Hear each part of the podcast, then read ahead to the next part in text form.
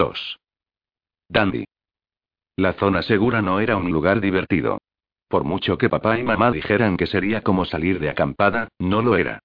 Cuando íbamos de camping los veranos, antes de que Sandra tuviera el accidente, la gente estaba contenta y alegre, pero en aquel lugar rodeado por un muro de hormigón todo el mundo estaba siempre triste. Además, los militares no me caían bien, se pasaban el día dando órdenes, siempre diciéndote que te quitaras de en medio, o que en tal o cual lugar no se podía estar y cosas así. Pero cuando en las noticias dijeron que todo el mundo tenía que trasladarse lo antes posible a las zonas seguras, para que el ejército nos protegiera de los resucitados, nosotros fuimos los primeros en hacer las maletas y marcharnos. La culpa de todo la tenían esos resucitados, claro, esos de los que todo el mundo hablaba. Los problemas habían empezado un poco antes de Navidad, y no dejaron de salir en la televisión desde entonces. Aquellas personas a las que llamaban resucitados atacaban a otra gente y se la comían y bueno, al principio aquello no lo sabía, nunca había pensado que una persona pudiera comerse, pero si te parabas a pensarlo, tampoco era tan raro, después de todo estamos hechos de carne, como cualquier otro animal. Pero, como decía, no me enteré de eso hasta mucho más adelante, cuando lo vi en Internet.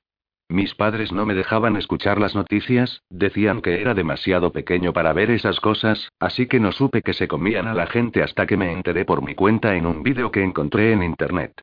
Fue en el portátil de Sandra. Ella ya no podía utilizarlo, salvo para escuchar música, así que, mientras los tres veían las noticias, me metí en la red y busqué la palabra resucitados en el buscador. Aquella noche tuve pesadillas. Había fotos de gente que eran horribles. Estaban sucios, manchados de sangre, con heridas asquerosas por todo el cuerpo. En un vídeo, cientos de esas personas iban caminando como atontadas hacia unos soldados que les disparaban, pero como no se morían, al final del vídeo se tuvieron que marchar corriendo para que no les atraparan. Cuando me desperté de una pesadilla donde mi profe de lengua se estaba comiendo a la seño de mates tuve que confesarles a mis padres lo que había visto. Y para mi sorpresa no se enfadaron.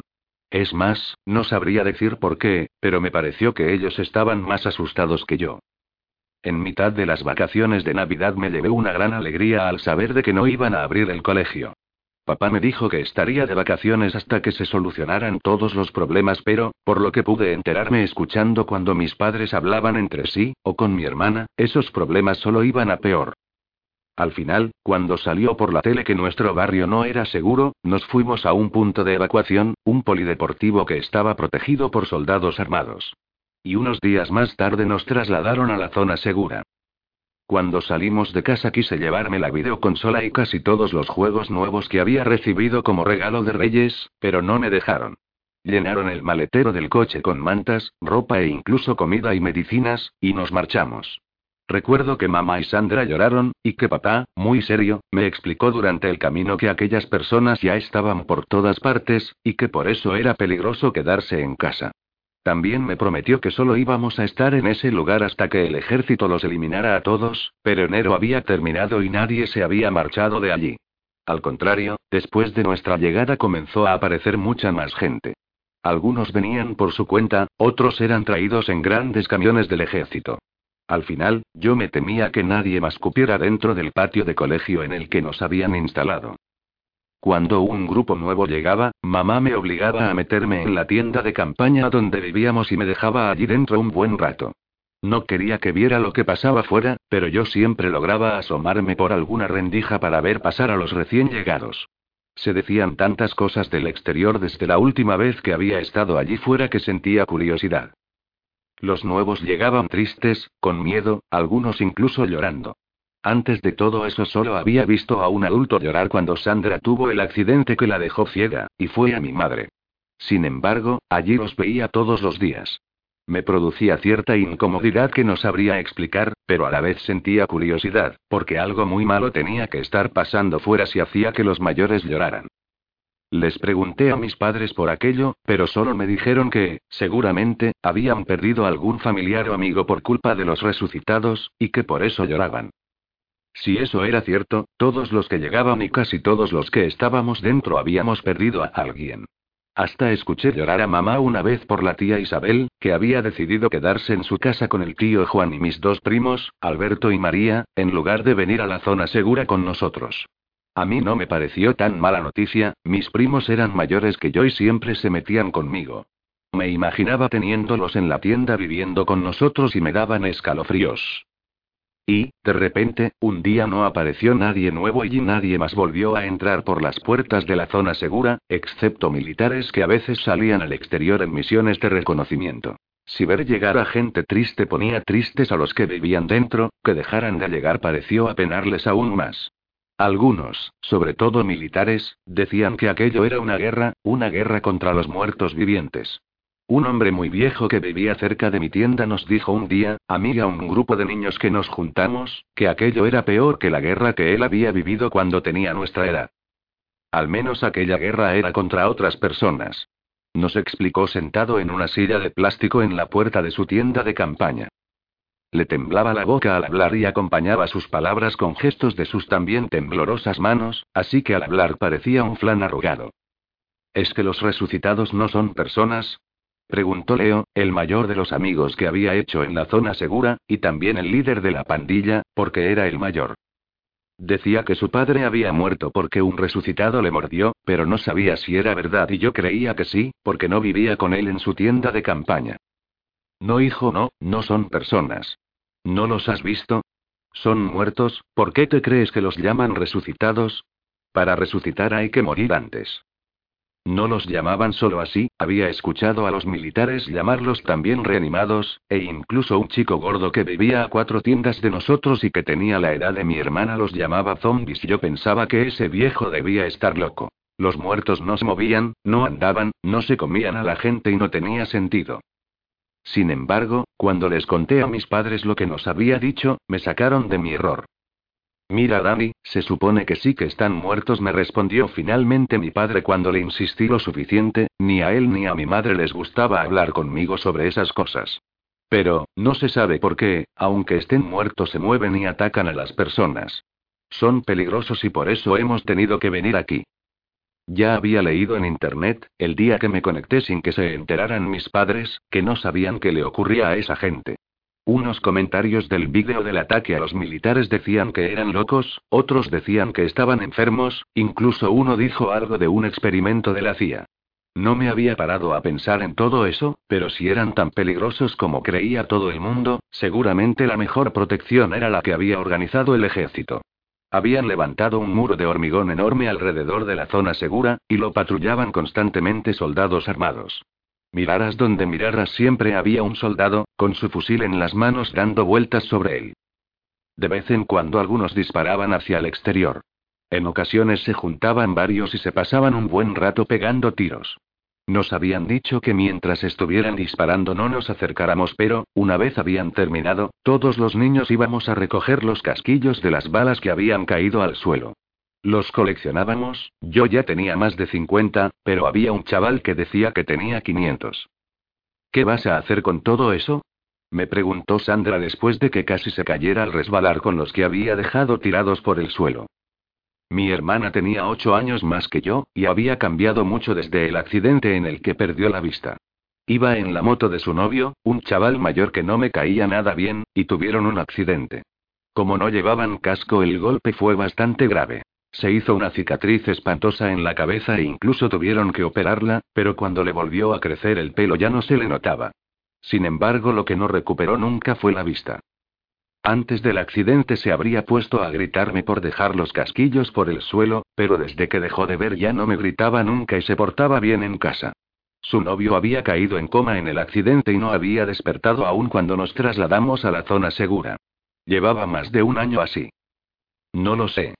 Le respondí, no servían para nada, que yo supiera, así que, ¿qué se hace con unos casquillos, además de guardarlos y acumular cada vez más? ¿Me ayudas a recogerlos? Me ayudó. Como no podía verlos, buscaba palpando el suelo, pero se las arreglaba sin ninguna dificultad. Recordé que, al principio, no se le daba nada bien hacer casi nada, y cada vez que le salía algo mal, como cuando no encontraba lo que estaba buscando o confundía una cosa con otra, se echaba a llorar. Pero al verla allí agachada, recogiendo casquillos del suelo, me pareció que ya se las apañaba. Yo un día intenté andar a ciegas por la casa y me tropecé con una silla, sin embargo, ella esquivaba todos los obstáculos como si pudiera verlos. Lo único malo es que mamá me había prohibido cambiar de sitio las cosas. ¿Cómo va a encontrarlas tu hermana si las mueves? Me explicó. No le había pedido que me ayudara para ver lo bien que recogía sin ver lo que estaba recogiendo, desde que hablamos con el viejo había una cosa que me rondaba por la cabeza y quería tener un momento para hablar con ella. ¿Te puedo preguntar una cosa sobre tu novio? Le pregunté con timidez. No era un tema del que le gustara hablar, ya lo sabía, pero se me había ocurrido una idea y quería compartirla con alguien. ¿Sobre Rubén? Me respondió secamente. ¿Qué pasa con él? ¿Sigue en coma? Sí. Contestó muy seria. No me hacía gracia verla tan seria y casi me estaba arrepintiendo de haber abierto la boca, pero fui valiente y seguí adelante. Estar en coma debe ser lo contrario que ser un resucitado, ¿no? Un viejo que vive cerca de la puerta del colegio nos dijo que un resucitado es una persona muerta que se mueve. Una persona en coma es lo contrario, ¿no? Una persona viva que no se mueve. Durante unos segundos no dijo nada, se limitó a recoger casquillos del suelo y a depositarlos con los demás sobre una manta, al pie de la cama. Pues sabes.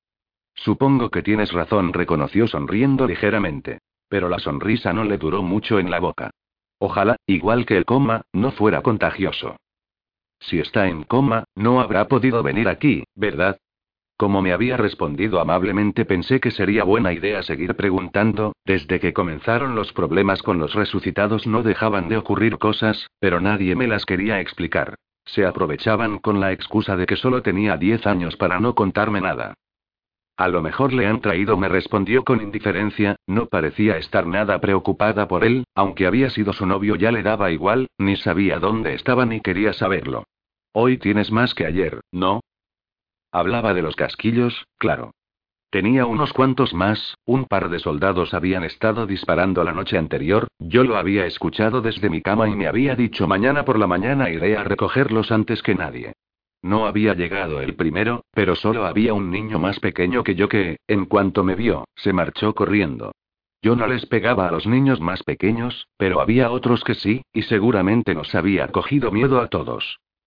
Fue mejor para mí, más casquillos para mi colección. Me llené los bolsillos con todos los que pude y los llevé a la tienda. Sí, los soldados dispararon varias veces anoche. Le respondí. A mí también me despertaron. Dijo ella con fastidio. Por culpa del poco espacio que teníamos, en la tienda solo había dos camas pequeñas. Mis padres dormían en una y Sandra y yo en la otra. Ella se quejaba de que yo me movía mucho y yo de que ella roncaba. Eso último era mentira, pero era divertido ver cómo se enfadaba cuando lo decía. Si quería enfadarla era solo porque su acusación no era justa. ¿Cómo iba a evitar moverme si estaba dormido? Nadie decide lo que hace cuando está dormido. Cada vez pasa más a menudo, ¿verdad? Al principio solo disparaban de noche de vez en cuando, y siempre nos despertaban a todos. Pero con el paso de los días a veces se liaban a tiros y no se enteraba nadie. Mamá dijo que nos habíamos acostumbrado. La noche anterior lo habían hecho y solo nos habíamos despertado mi hermana y yo, y eso porque fue un tiroteo que duró un buen rato. Una mañana me contaron que se habían pasado disparando desde las 4 de la mañana hasta el amanecer, pero yo había estado dormido todo el tiempo. En cuanto terminamos de recoger casquillos nos pusimos en pie. Yo tenía intención de irme con los demás chicos al patio trasero del colegio.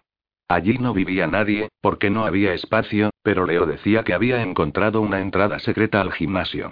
Pensábamos investigarla para intentar colarnos dentro porque, si ese gimnasio era como el de mi colegio, tendría dentro algún balón de fútbol o alguna otra pelota que pudiéramos usar. ¿A dónde vas ahora? preguntó Sandra cuando me vio y o más bien me escuchó dirigirme hacia la salida de la tienda. Al colegio, he quedado con los demás. No me pareció bien mentir, mis padres me habían dicho que siempre les dijera dónde iba, para que no me perdiera. No era ningún estúpido, sabía volver perfectamente a mi tienda pese a que todas fueran igual, pero como todos parecían siempre tan preocupados no quería discutir.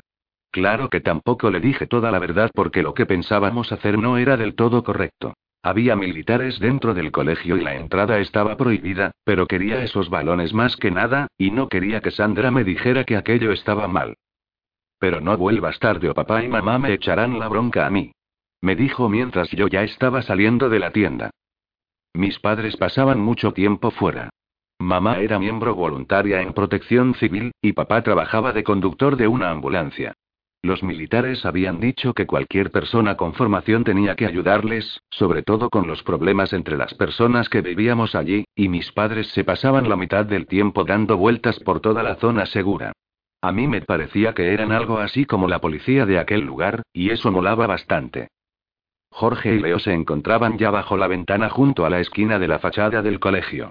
Solo teníamos que meternos por el pasillo entre la pared y la valla, y al final girar a la izquierda. Había escuchado a mis padres hablar de ese lugar, lo llamaban picadero, pero no sabía lo que significaba esa palabra, temía que allí hubiera algún nido de avispas. Llegas tarde. Me dijo Leo poniéndose muy serio, como si fuéramos a colarnos dentro de un banco o algo así. Leo tenía 12 años y, como era el mayor, era más o menos nuestro líder.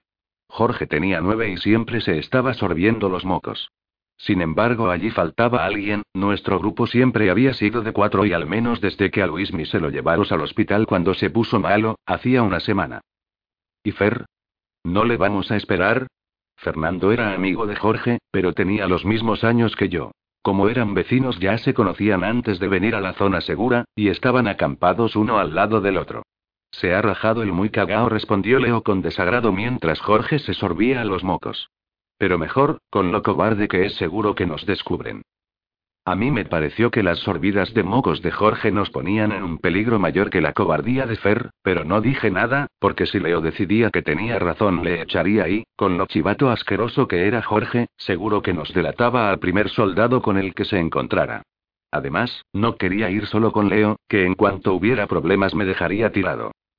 Un cobarde, un mocoso chivato y un traidor y no eran los mejores amigos del mundo, pero eran los que había podido encontrar.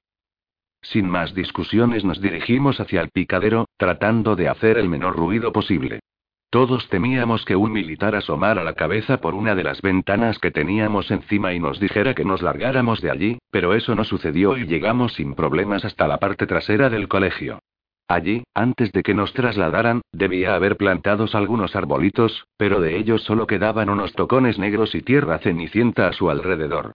Cuando el ejército bombardeó esta calle para matar a los resucitados hizo un agujero en la pared. Nos explicó Leo a Jorge y a mí, haciéndose el entendido. Tuvieron que cortar las plantas porque estaban chamuscadas, pero el agujero lo taparon solo con un trozo de metal. Mirad. Nos lo mostró. Estaba justo en mitad de la pared. Era una plancha metálica pegada con cemento, pero al acercarme vi que no estaba realmente pegada, solo apoyada sobre el agujero. Alguien la había arrancado del cemento y la había dejado cubriendo el agujero sin más sujeción. Mola. Dijo Jorge, volviéndose a sorber los mocos, cuando Leo apartó la plancha y nos mostró un agujero que atravesaba toda la pared. Los tres nos agachamos a mirar lo que había al otro lado, pero no se veía casi nada. El agujero daba a los baños y lo único que había allí eran unos lavabos y unos inodoros. No olía a nada, así que supuse que no los debían de estar usando. Luego caí en la cuenta de que no había agua corriente, así que, aunque quisieran, no habrían podido. Tu primero, Daddy. Me dijo Leo con todo el morro. Tanto presumir para cagarse de miedo como Fer a la hora de la verdad. Y una porra. Ha sido idea tuya, ve tú delante. Le respondí yo de mal humor. Al que fuera delante sería al primero que pillaría ni el que se llevaría la bronca, y no me daba la gana. Democracia. Dijo Leo negando con la cabeza. Cada vez que decía democracia significaba que iría preguntando uno por uno qué opción prefería, y al que eligiera la que él no quería le daría de collejas hasta que cambiara su voto. Por alguna razón a todos nos parecía bien aquel método, salvo cuando opinábamos lo contrario que él, y ese era uno de los casos. A ver, Jorge, ¿a quién votas? Jorge se sorbió los mocos y me señaló sin dudarlo un segundo. Dos contra uno, vas tú, tío. Dijo Leo con satisfacción. Maldita democracia. No me quedó más remedio que obedecer. Me puse a cuatro patas y atravesé gateando el agujero hasta entrar a los baños y de repente me entró un poco de miedo. Si nos pillaban fuera solo nos gritarían, pero ahí dentro igual hasta se chivaban a nuestros padres. Y si eso pasaba me castigarían dejándome encerrado en la tienda todo el día, lo que sería un rollo. Jorge y Leo pasaron detrás de mí. ¿Y si nos vamos? propuso Jorge de repente. El muy cobarde seguramente tenía el mismo miedo que yo, pero era incapaz de disimular un poco. La verdad es que lo que lograba que no le hiciera caso al miedo era la curiosidad por ver qué encontrábamos dentro del colegio. Más que ir al gimnasio en busca de balones, aquello se parecía a una misión de reconocimiento de las que hablaban los militares. Ni hablar. Le contestó Leo dándole un empujón si no querías venir a verte quedado con el cobarde de Fer. Me acerqué a la puerta de los aseos mientras los dos discutían. Les pedí silencio y la abrí muy despacito, para no hacer ruido. Ellos me contemplaron mover un solo músculo y con cara de pasmados. El pasillo estaba desierto y a oscuras, solo entraba un poco de luz del patio por una ventana al fondo. El resto eran puertas de color verde, donde debían encontrarse las clases. Todo estaba tan en silencio que asustaba un poco. Venga. Dijo Leo dándome un pequeño empujón por la espalda. Quería que fuera también el primero en salir al pasillo y, aunque eso no lo habíamos votado, obedecí. Iba a demostrar que los dos eran unos cobardes y yo no. Di un paso al frente, pero inmediatamente me di la vuelta y regresé a los aseos con los demás, porque en el mismo instante en que yo salía al pasillo una de las puertas se había abierto. Tras tomar aire y recuperarme del susto, me asomé de nuevo para ver si el camino estaba despejado. Un hombre con uniforme militar había salido trotando por la puerta y se perdió donde el pasillo doblaba, frente a la ventana. Tío, vámonos, venga suplicó Jorge en voz baja. Leo iba a responderle algo, pero hice un gesto con la mano para que se callaran mientras miraba por la rendija de la puerta. El soldado se había ido y el pasillo volvía a estar solitario y silencioso. Vamos a mirar por la puerta esa. Me dijo Leo. También estaba asustado, pero era el mayor y tenía que dar ejemplo. Asentí sin pensar y abrí la puerta del baño nuevo para dirigirme hacia allá. No sabía por qué estaba siguiendo adelante, una voz que se parecía mucho a la de mi madre me decía todo el rato que no hiciera el tonto, que no me metiera en líos. Pero no le estaba haciendo ningún caso. Justo frente a nosotros se encontraba el aseo de las niñas, a nuestra izquierda la pared del final de pasillo y a la derecha las puertas de las aulas. La que había abierto el soldado estaba a dos puertas de distancia, y los tres nos encaminamos hacia allí. Cuando Jorge se sorbió los mocos en el silencio total que reinaba en aquel pasillo casi me da un ataque al pensar que alguien nos podía escuchar, pero avanzamos despacio y con sigilo, y finalmente logramos llegar sin que nadie saliera de ver qué había sido ese ruido tan molesto. Con cuidado, giré el pomo de la puerta y ésta se abrió. Eché un vistazo por la rendija, como había hecho en los aseos, y vi que, en lugar de pupitres y sillas, la clase estaba llena de camas parecidas a las que teníamos nosotros en las tiendas de campaña.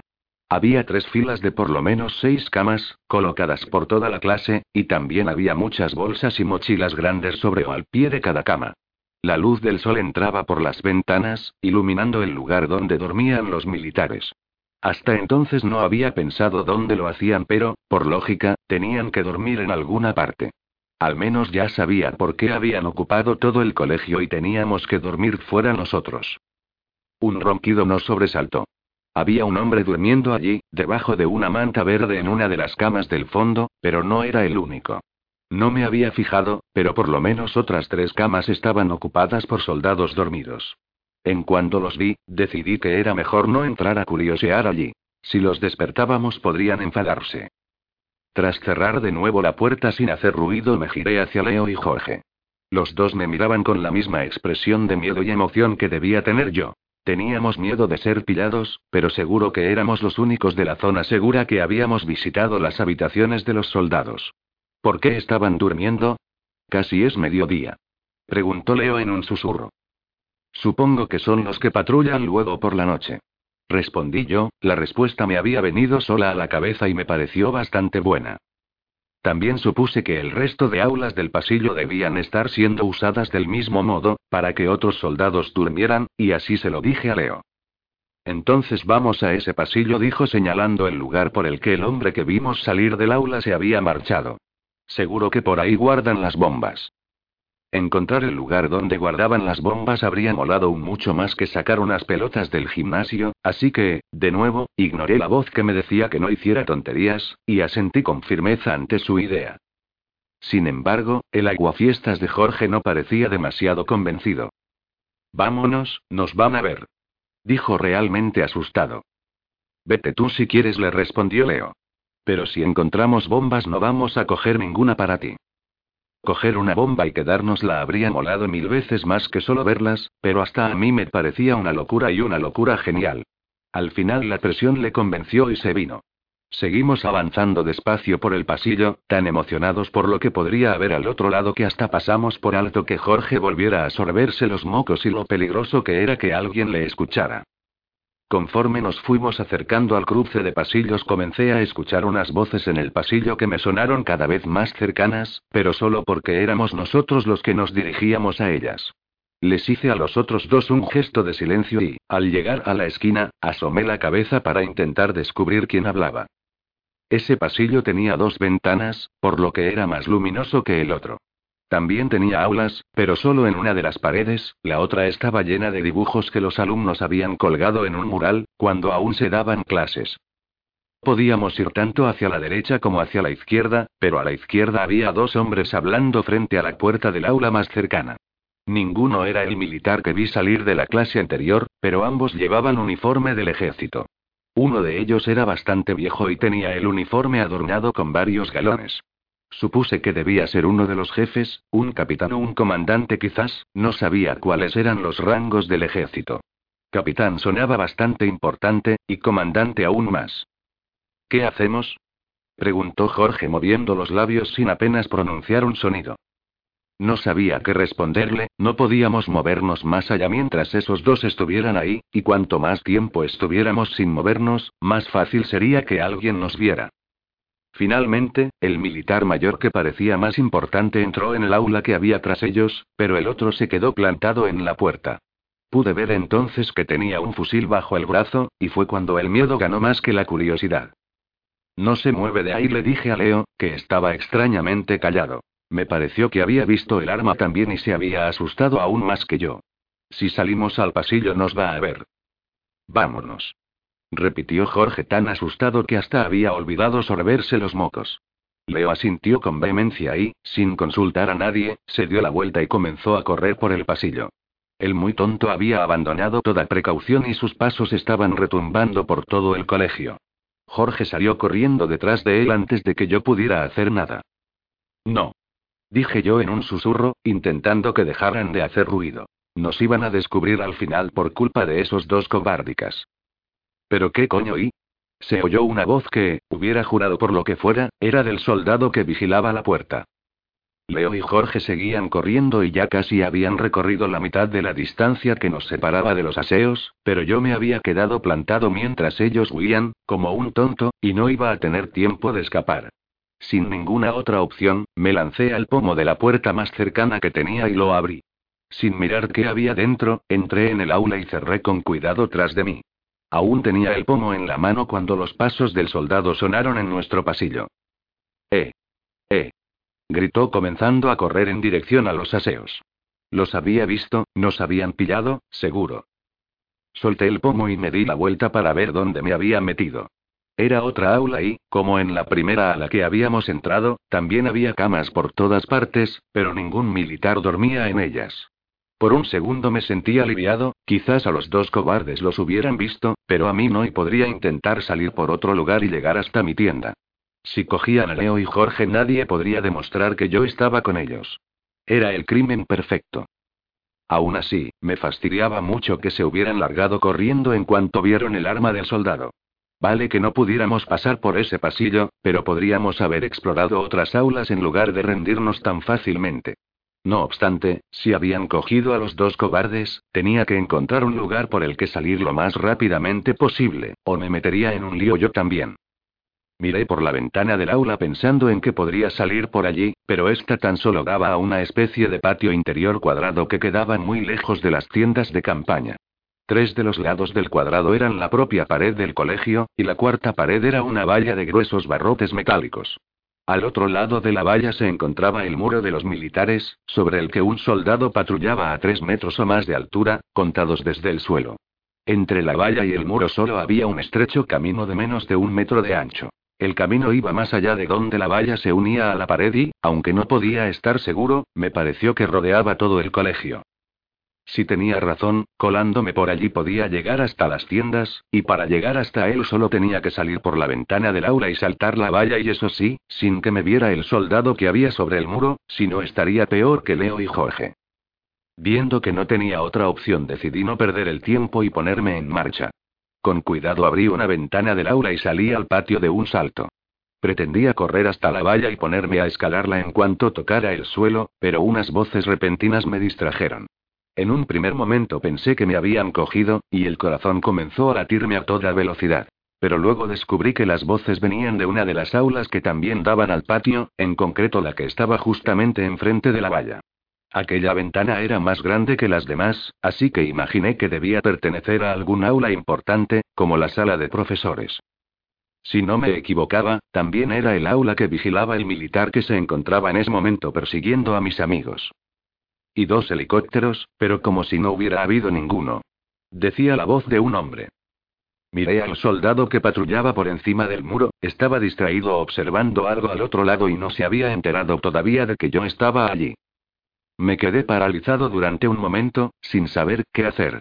Quizás ese soldado no me viera, pero los de dentro del aula tenían la valla justo al frente. Si alguno se le ocurría mirar me pillaría con las manos en la masa. No podía huir a menos que los de dentro, o el soldado del muro, se fueran, así que me agaché en una esquina, intentando no llamar la atención, y me quedé escuchando. Bien, ¿y qué vamos a hacer? dijo otra voz. Me pareció que era de un hombre más joven que la anterior, pero no estaba seguro.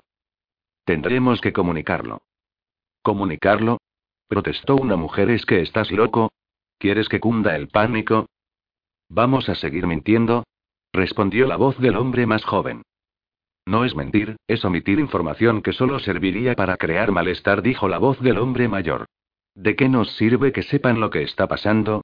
No van a estar más protegidos sabiéndolo. Empiezan a sospechar.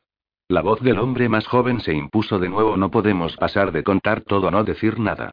Si Alicante ha caído deben saberlo, igual que deben saber que la mayoría de las zonas seguras han sido arrasadas por los reanimados. Alguien dio un golpe tan fuerte sobre la mesa que hasta yo me sobresalté, e incluso temí que el militar del muro lo hubiera oído y se girara de ver qué había pasado. Pero tuve suerte y no lo hizo, hubiera lo que hubiera allí fuera, ocupaba toda su atención. ¿Quieres que les digamos que Madrid ha caído? ¿Que Barcelona ha caído? ¿Que Valencia, Sevilla y casi todas las ciudades del país son ahora un campo de cadáveres? Bramó la voz del viejo. No podemos seguir ocultándolo, mi comandante. Hay que decirlo y aunque sea de forma escalonada, para que el impacto sea menor. Insistía el hombre joven. Había llamado comandante al más viejo y estaba seguro de que ese comandante era el militar de los galones que había visto antes. Pensábamos que se limitaba a las ciudades grandes, donde los reanimados se cuentan por cientos de miles, e incluso millones, y es imposible contenerlos. Pero ha caído Alicante, mi comandante, una ciudad más pequeña que la nuestra, más defendible y que, según todos los informes, aún contaba con más recursos que nosotros. No hacía mucho caso a lo que estaban diciendo. Me preocupaba más el soldado que vigilaba el muro, que podía descubrirme en cualquier momento.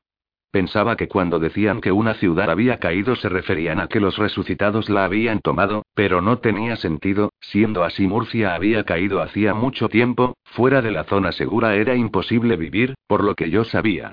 Pero rápidamente caí en la cuenta sobre qué estaban hablando. No hablaban de ciudades, sino de sus zonas seguras y eso sonaba mucho más grave. Después de todo, nosotros estábamos viviendo en una y hablando de ese tema, ¿qué hay de la última unidad que tenía que salir al exterior a buscar el convoy del banco de alimentos? preguntó la mujer. Partieron a primera hora, capitana, respondió una nueva voz de hombre. Si todo va según lo previsto, deberían pasar esta noche allí fuera, y mañana, si hay suerte, quizá encuentren el convoy. ¿Deberíamos enviar una unidad de apoyo cuando nos comuniquen su emplazamiento? No dijo la voz del comandante, que parecía el que más mandaba allí no más unidades al exterior. Cada día llegan más reanimados a nuestros muros, no podemos perder ni un efectivo más ahí fuera. Aún racionando la comida, no tendremos para más de un par de semanas, mi comandante replicó la mujer. Era capitana, que no sonaba tan importante como comandante, pero todos parecían escucharla. Perder ese convoy de alimentos ha sido catastrófico. Si no lo encuentran necesitaremos conseguir provisiones del exterior, a menos que vayamos a ganar esta guerra en dos semanas. Hemos perdido a demasiados hombres con esa misión, respondió suspirando el hombre más joven. Creo que podemos dar toda la comida del banco de alimentos por perdida si no consiguen algo. Y hasta ahora no hemos sido capaces de enviar una unidad que llegue hasta allí, mucho menos una que además de hacer eso regrese con los camiones. De hecho, la última que enviamos fuera desapareció por completo.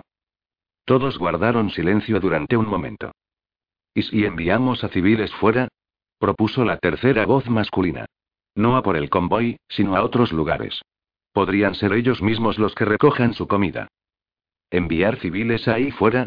exclamó el militar más joven como si el otro hubiera dicho una locura. Pensaba que el objetivo de todo esto es tener a los civiles aquí dentro, vivos y protegidos. No enviarlos a la muerte. No cualquier civil, capitán, gente cualificada. Sabemos que hay policías, voluntarios de protección civil y muchos otros que incluso se ofrecieron a ayudar cuando comenzamos a organizar las zonas seguras. Podríamos probar, ver si son capaces de hacerlo, si finalmente el convoy no aparece nos vamos a ver obligados a hacerlo de todos modos, y es absurdo perder buenos soldados ahí fuera buscando un camión cuando hay reservas de comida más accesibles. ¿Qué posibilidades tienen unos civiles ahí fuera? Protestó de nuevo el joven, que también era capitán, por lo visto si la mayoría de nuestras unidades no vuelven, ¿qué va a hacer un civil ahí fuera aparte de engrosar el número de enemigos? Podemos probarlo, dijo la capitana. Si les proporcionamos un medio de transporte y armas básicas a quienes tengan formación en su manejo, podrían llegar a lugares de fácil acceso. Hay objetivos más sencillos que otros, al sureste tenemos un hipermercado y, también podemos poner a civiles a vigilar por el muro y enviar a los nuestros a ese hipermercado, respondió el capitán joven con un tono bastante hosco. Hasta un idiota podría sentarse encima de un muro y disparar contra los muertos que se acerquen, pero enfrentarse a un muerto viviente. Me duele decirlo, pero hay una diferencia, replicó la mujer.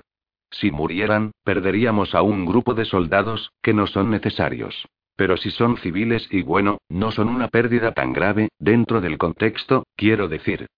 Desde luego algo tenemos que hacer, porque los reanimados no van a desaparecer por arte de magia, no hay comida para más de dos semanas, racionando todo lo posible, y, pese a la confianza de algunos de los capitanes en la misión, yo no creo que a la cuarta vaya la vencida. La medida me parece bien, tenemos tiempo para organizarla, dijo el comandante. Podemos escoger a los civiles más aptos. Dirigiéndolos a objetivos sencillos las bajas tendrían que ser mínimas.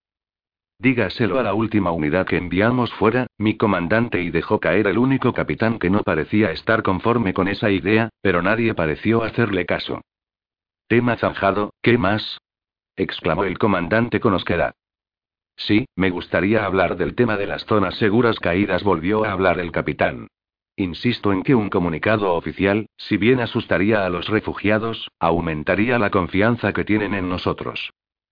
¿Cómo va a aumentar la confianza decirles que las zonas seguras no están resultando nada seguras? bramó el comandante. Me dio la impresión de que estaba empezando a hartarse del otro, que era el único que había caído bien tras escucharle hablar. El resto de militares no me gustaba nada. No sé si alguno ha estado ahí fuera últimamente, respondió. La falta de noticias les inquieta más que ninguna otra cosa. Insisto, comuniquemos que hemos perdido Alicante, más adelante iremos comunicando el resto, poco a poco, para que lo puedan digerir. No es mala idea si podemos aprovecharla para nuestro favor. Podemos argumentar que la caída de esas zonas seguras ha hecho que no podamos prescindir de nadie, y así justificar lo de enviar civiles fuera. Sugirió la capitana con astucia. Se callaron durante unos segundos, escuché murmurar a alguien, pero no logré oír lo que decía. Muy bien, de acuerdo, supongo que no es la idea más estúpida que he escuchado desde que comenzó esta crisis, accedió el comandante finalmente. ¿Algún otro asunto? Teniente, ¿alguna noticia del extranjero? Ninguna, como siempre, mi comandante contestó una voz nueva, una que había estado callada todo el tiempo. Imagino que estarán como nosotros, o peor, y ya había escuchado suficiente.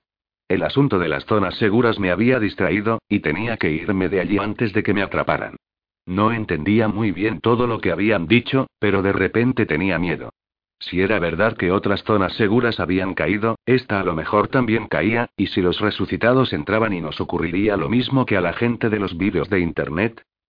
Me dio igual que pudieran verme trepar la valla, tenía la sensación de que todo eso no debería haberlo escuchado, y quería marcharme antes de que alguien supiera que lo había hecho. Salté la valla sin que ni el soldado que vigilaba, ni los que estaban en el colegio, se dieran cuenta. Me fui corriendo hacia la izquierda, en la dirección donde había dejado el agujero en los baños. El espacio entre el muro y la valla era estrecho y el camino era más largo de lo que esperaba. He de reconocer que me agobié un poco mientras caminaba por allí, pero no me atrevía a correr por no llamar demasiado la atención. No respiré tranquilo hasta que me topé con un lugar por donde salir al patio, a la zona donde estaban las tiendas de campaña. Escuché a la gente antes de ver el lugar. El espacio entre la valla y el muro se estrechaba hasta que ambos se juntaban y terminaban. Más adelante, la pared del estadio que había al lado del colegio hacía de muro, pero al otro lado de la valla vi las tiendas de campaña de color verde y a la gente yendo y viniendo. Rápidamente, y con gran alivio, salté la valla, esta vez al otro lado, y me mezclé entre ellos. Corrí hasta encontrar mi tienda. No pude evitar sonreír al pensar que me había colado dentro del colegio, había escuchado las conversaciones entre militares importantes, y había salido sin que nadie me viera. Ni me acordé de Leo y de Jorge y... ¿De dónde vienes tú tan contento? Me preguntó Sandra cuando entré a la tienda. No sabía cómo era capaz de darse cuenta de eso si no podía verme, a veces pensaba que tenía algún tipo de superpoder. De jugar al lado del muro, ya te lo había dicho, respondí haciéndome el inocente todo lo que pude. ¿Hay algo para comer? Mis padres aún no habían vuelto, había sido el crimen perfecto. No había mucho para comer cuando mis padres volvieron trayendo la comida. Se quejaron de nuevo del racionamiento que, por lo que había entendido cuando me lo explicaron tiempo atrás, básicamente consistía en comer menos para que durara más. A los mayores a veces les gustaba poner nombres raros a las cosas más sencillas. Mientras comíamos me sentí tentado de explicarles por qué racionaban la comida. Los oficiales militares habían dicho que solo había comida para dos semanas, y temían que en ese tiempo no hubieran matado a todos los resucitados. Pero contárselo implicaría confesarles lo que había hecho, y no estaba dispuesto. Mis padres y mi hermana se fueron por la tarde a recoger más agua, y me quedé solo en la tienda. Leo, Jorge y Fer vinieron a visitarme. Pensábamos que te habían pillado, me dijo Leo después de que les contara lo que había tenido que hacer para salir de allí. ¿Cómo no viniste detrás de nosotros? No les conté lo que había oído, era muy largo y complicado de explicar. Además, no se lo merecían, por huir como cobardes y dejarme allí tirado. Sería mi secreto. Yo pensaba que os habían pillado a vosotros. Le respondí. Tal y como se habían puesto a huir era lo menos que les podía pasar. Nos siguió un tipo hasta el baño, pero no cabía por el agujero, dijo Jorge sorbiéndose los mocos. Seguro que ya lo han cerrado. Qué lástima, no podremos volver. Se lamentó Leo. Sí que podíamos, pero solo yo sabía el camino. ¿Quién quiere volver? gruñó Jorge restregándose la nariz. Entonces Fer, que no había dicho nada a ese momento, ya que no había querido venir con nosotros, dio un gemido y se marchó corriendo. Los tres miramos qué era lo que le había asustado, y juro que Jorge casi se hizo pis encima al ver que un par de soldados venían hacia mi tienda. Nos pillaron y vienen a por nosotros, fue lo que pensé. Leo y Jorge se largaron corriendo también, como habían hecho horas antes, en dirección a sus tiendas de campaña, con sus madres. Pero yo ya estaba en mi tienda, y mi madre no estaba allí. Los dos soldados no les hicieron ni caso y se dirigieron hacia mí. Me quedé inmóvil por el miedo. Si me habían pillado se me iba a caer el pelo. Ambos se me plantaron delante, uno me miró, pero el otro estiró el cuello intentando ver el interior de la tienda. ¿Están tu padre o tu madre? Me preguntó el que me miraba. Negué con la cabeza. ¿Iban a archivarse de lo que había hecho? Había tenido suerte entonces de que no estuvieran, pero la suerte no me iba a durar mucho. Vi como mi hermana y mis padres salían de entre dos tiendas, con varias botellas de agua entre las manos, y volvían hacia nuestra tienda. Por unos míseros segundos no me iba a librar y, Ah. Ahí están. Dijo el soldado al verlos aparecer. Se acercaron a mis padres y, tras intercambiar unas pocas palabras, les dieron un sobre. ¿Qué pasa? Le pregunté a mi hermana, que se había adelantado mientras mis padres hablaban con los soldados. Creo que era una notificación. Respondió. Suspiré aliviado al escucharla, mis padres recibían notificaciones muy a menudo, ya que se encargaban de coordinar algunos grupos de los que estábamos en la zona segura. Cuando decían algo por la megafonía, normalmente mis padres lo sabían antes, y también les informaban de si había habido algún delito o de las peleas entre la gente. Cuando entraron dentro de la tienda, mi madre estaba leyendo una de las hojas que había en el sobre. Me pareció que eran dos en total, pero no estaba seguro. Desde luego que asco de gente. Dijo con repugnancia mientras le tendía a mi padre la hoja. ¿Qué ha pasado? preguntó mi hermana con interés. Anoche violaron a una chica, respondió papá con gravedad. Aunque no sabía qué significaba eso, preferí no preguntar por no llamar la atención. Como si no hubiera bastante con los resucitados encima y... Un gemido de horror de mi madre le interrumpió. Cuando la miramos todos, sus ojos empezaban a lagrimear. Sin decir ni una palabra le pasó la segunda hoja a mi padre. La zona segura de Alicante ha caído. Dijo con aprensión. Mi hermana dio un gemido igual que el de mi madre, pero yo solo podía pensar en que ya lo sabía. Se lo había escuchado decir a los militares unas horas antes. Dios mío, tienen que haber muerto miles, suspiró mi madre sentándose en su cama. ¿Cómo ha podido pasar? Dice que mañana por la mañana lo comunicarán al resto de refugiados, añadió mi padre leyendo el papel. Mientras tanto, ni una palabra. Qué raro que de repente se decidan a volver a contarnos cosas, ¿no?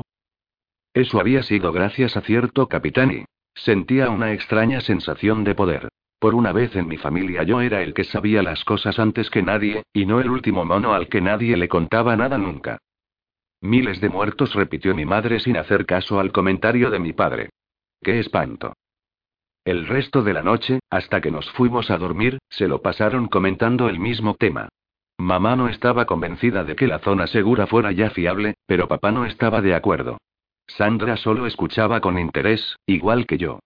Finalmente me acosté dándole vueltas a cómo se iban a poner cuando se enteraran de que las zonas seguras de Madrid, Barcelona, Valencia y muchos otros sitios también habían caído, de lo cual se enterarían cuando decidieran notificárselo, porque yo no pensaba contar nada, para no meterme en líos. Antes de quedarme dormido, me acordé de la unidad que había salido a buscar un convoy de comida y no sabía que era un convoy, pero la palabra se parecía mucho a cowboy y seguramente estarían relacionadas. Mientras me arrebujaba entre las sábanas, intentando robarle todo el espacio posible a mi hermana, me puse a pensar que, si estaban solos allí fuera, seguramente no lo estarían pasando muy bien y... Sergio. Maldita sea, morir de una vez. Pensaba la parte de mi cerebro que no sabía que estaba soñando. Mi unidad estaba compuesta por seis hombres, todos armados con fusiles de asalto y perfectamente entrenados para utilizarlos y entonces, ¿por qué un grupo de diez infectados nos estaban dando tantos problemas? No éramos la única unidad que operaba en la zona, los disparos de nuestros compañeros sonaban a lo lejos, y ese sonido era casi tan desesperado como el nuestro. Teníamos diez infectados a menos de 30 metros, acercándose por la carretera, los estábamos acribillando a tiros y nada. No ocurría nada. Disparad a la cabeza. A la cabeza. Intenté gritar, pero sabía que no podía ser oído por nadie, solo estaba soñando y peor aún, estaba soñando con un recuerdo, con el recuerdo de algo que había pasado, algo que había vivido en mis propias carnes. Sin embargo, el miedo era casi real. El sudor, producto de los nervios, me dejaba las manos húmedas y resbaladizas, y me las tuve que secar en el pantalón antes de volver a agarrar el fusil. A mi lado, los disparos de mis cinco compañeros me destrozaban los tímpanos. La adrenalina del momento era lo único que evitaba que me quedara sordo. Los diez avanzaban inexorablemente hacia nosotros, con sus miradas perdidas y sus tambaleos de borracho. Eran hombres, mujeres e incluso un niño, y los habíamos acribillado sin compasión. Ya no eran personas, o eso nos habían dicho, y a la luz de lo que estaba ocurriendo no quedaba más remedio que creerlo. Los disparos no podían con ellos.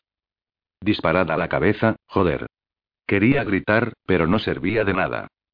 Allí, en el sueño, era enero, no febrero, y todavía no sabíamos nada y, dando un largo grito debido a la tensión del momento, Javi puso el fusil en modo automático y vació todo un cargador contra una de esas criaturas. Las balas hicieron saltar por los aires la carne y machacaron sus huesos, vi cómo cayó al suelo con la espalda partida, y también vi cómo continuó avanzando, arrastrándose por el suelo tan solo un segundo después. La conmoción de los disparos tendría que haber sido suficiente para matarlo, pero lo único que había conseguido era retrasarlo un poco. Con la mira apunté al corazón del que estaba más a la derecha. ¿Eres idiota? A la cabeza. Me repetía a mí mismo, pero no podía hacerme caso y había ocurrido como había ocurrido, y eso no podía cambiarlo. El disparo falló, pero le alcanzó en el cuello, y el infectado cayó de espaldas al recibir el impacto de la bala. Un balazo así habría resultado letal en cualquier persona, pero ese ser se levantó como si nada, con su agujero en el cuello atravesándole la yugular, y donde tenía que haber un chorro de sangre roja como el vino, tan solo coágulos ennegrecidos. Logramos abatir a tres antes de tener que retroceder para que no nos alcanzaran los otros siete. No tenía ni idea de cómo habían caído, pero seis hombres con armas automáticas solo habían podido matar a tres de aquellas criaturas, los demás habían quedado como un colador, y aún así seguían moviéndose como si nada y era sencillamente imposible. Me desperté con la boca pastosa y con un leve dolor de cabeza. Por un momento temí haberme puesto enfermo, pero tras beber un par de tragos de agua de mi cantimplora volví a ser yo mismo y aunque yo mismo no se encontraba en su mejor momento. Aún tenía molestias en el tobillo, pero estaba bastante mejor que el día anterior. Después de tropezar de aquella manera, temía haberme hecho un esguince que me dejara postrado una temporada, lo cual habría sido una gran putada dadas las circunstancias, pero en aquello al menos había tenido suerte. Lástima que no la tuviera en algo más. La habitación donde había dormido debió pertenecer a algún niño de corta edad, a juzgar por la decoración de nubecitas y los juguetes que se amontonaban en las estanterías. Por la capa de polvo que la cubría tuvieron que abandonar la casa hacía bastante tiempo. Bien por ellos pensé, quizás estuvieran en la zona segura en ese momento, a salvo.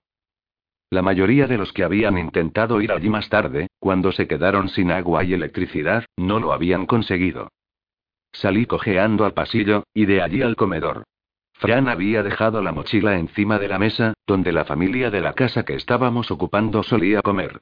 Devoraba con ansiedad unas salchichas con tomate de sus raciones, y eso me recordó que no había comido nada desde el día anterior por la mañana.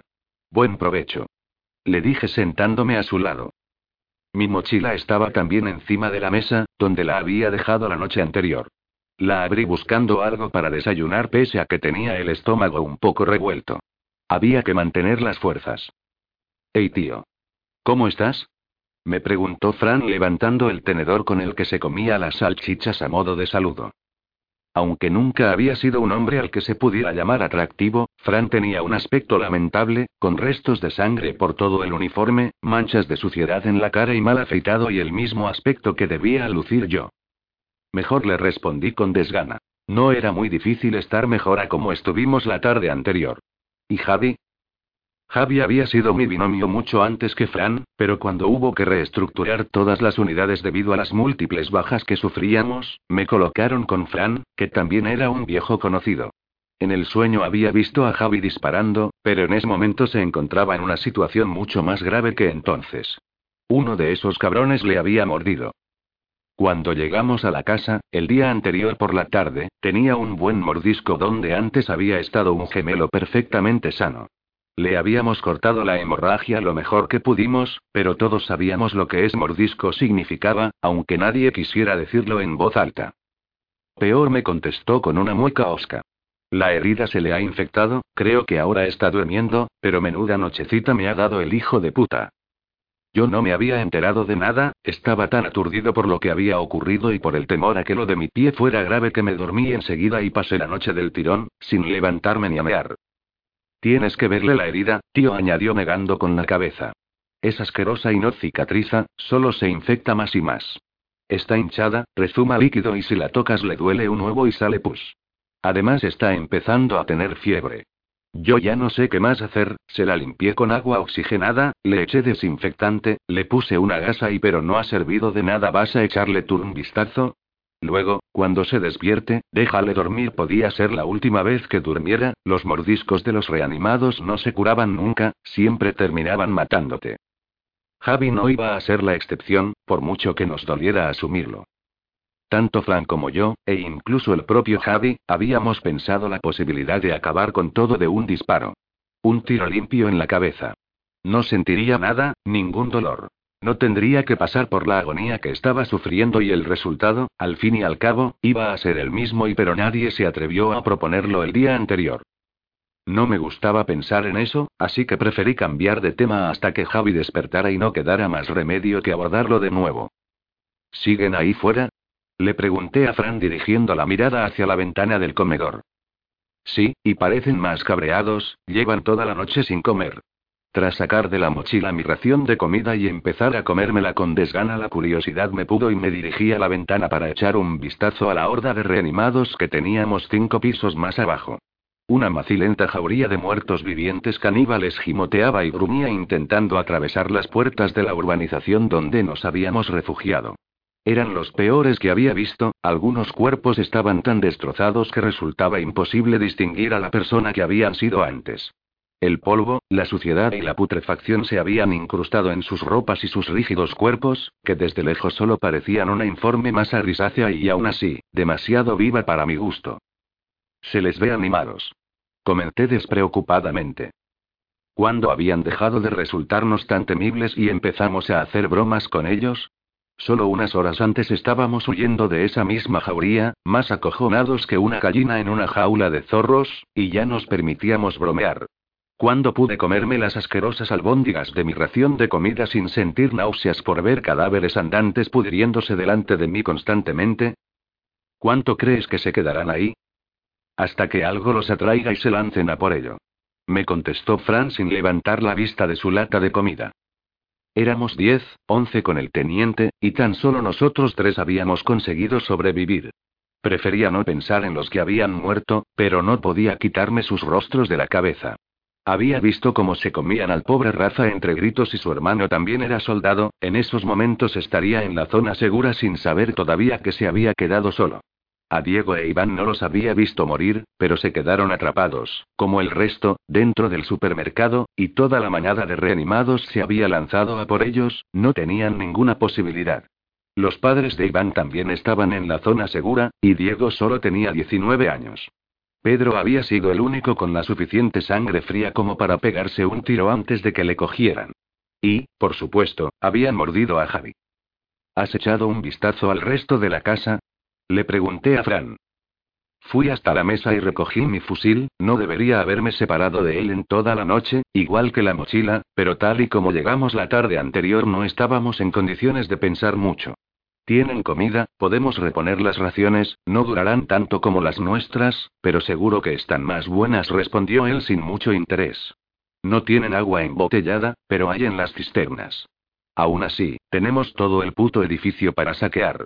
En algún lugar habrá agua embotellada. Por cierto, le he echado un vistazo a la radio y está hecha mierda, solo se escucha y no siempre se pone en marcha, olvídate de usarla para pedir ayuda. Lástima, no podríamos comunicarnos con la zona segura para informarles de cuál era nuestra situación. No esperaba que nos enviaran un equipo de rescate a corto plazo, sobre todo si podíamos aguantar robando comida de las casas, pero si no podíamos comunicarnos cómo demonios íbamos a regresar cuando hubiéramos terminado. Fran me miraba mientras yo me encontraba ensimismado en mis pensamientos. Sabía que tenía dudas, pero yo ya estaba muy quemado, no podría soportar el volver a la zona segura sin más, como habría sido mi deber. ¿Estás seguro de lo que quieres hacer? Estalló al final ahí fuera es un puto infierno. No tienes por qué venir. Vuelve a la zona y di que no sabes qué ha pasado conmigo. Nadie iba a dudar más de mi desaparición que de la de los demás, cuando volviera simplemente diría que cogí otro camino. Habría que elaborar un poco más la mentira, pero era sencilla y creíble. Y una mierda me espetó dejando el tenedor sucio sobre la mesa. Si vas tú solo van a comerte, y yo no puedo atravesar media ciudad solo tampoco. Además, un binomio no debe separarse. No tenía muy claro si seguíamos siendo un binomio. No tenía muy claro tampoco si seguía siendo un soldado o solo un tío que fingía serlo.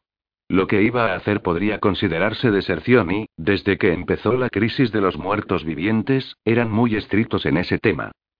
Creo que podríamos partir cuando Javi y bueno, muera, dije dejando a medio comer la ración. Estaba fría, no me apeteció ponerme a calentarla y así era incomible, pero la principal razón para perder el apetitito fue el nudo en la garganta que se me había formado al tener que decir esas palabras en voz alta y que no me dejaba tragar. Mi tobillo está bien, y mañana estará perfectamente, ha sido una torcedura tonta y Javi no creo que pase esta noche. Me parece muy bien eso, replicó frunciendo el ceño. Pero los caníbales de mierda seguirán ahí fuera mañana, y pasado, y el siguiente. Lo sabía, si algo había que reconocerles a esos seres es que eran obstinados. Nos habían visto meternos en la urbanización y no iban a dejar de intentar entrar simplemente porque se aburrieran. Ese no era su estilo. Pero sabiendo que mi pie estaba bien no podía quedarme sin hacer nada días y días, hasta que otra cosa les distrajera y se olvidaran de nosotros. Tiene que haber más salidas de la urbanización, no hemos inspeccionado la parte trasera. Estos sitios suelen tener más de una entrada, si una llega de dar a otra calle podría estar limpia de muertos. Fran me miró dubitativo. Podía tener razón, pero asomarnos por ahí abajo también podía significar que los reanimados se entusiasmaran demasiado por la visión de carne fresca y terminaran tirando la valla abajo en su afán por alcanzarnos. Como quieras, tío, me dijo. Después soltó una carcajada. Joder, espero que tu novia al menos te pague por el esfuerzo de ir a buscarla, tú ya me entiendes. Patricia era mi novia desde hacía casi tres años, y vivía cerca de la plaza de Camilo José Cela. Nosotros estábamos en alguna de las callejuelas que había cerca del cuartel de la Guardia Civil, no sabía exactamente en cuál porque no había podido pararme a leer los carteles, pero la cuestión es que no estábamos lejos de su casa.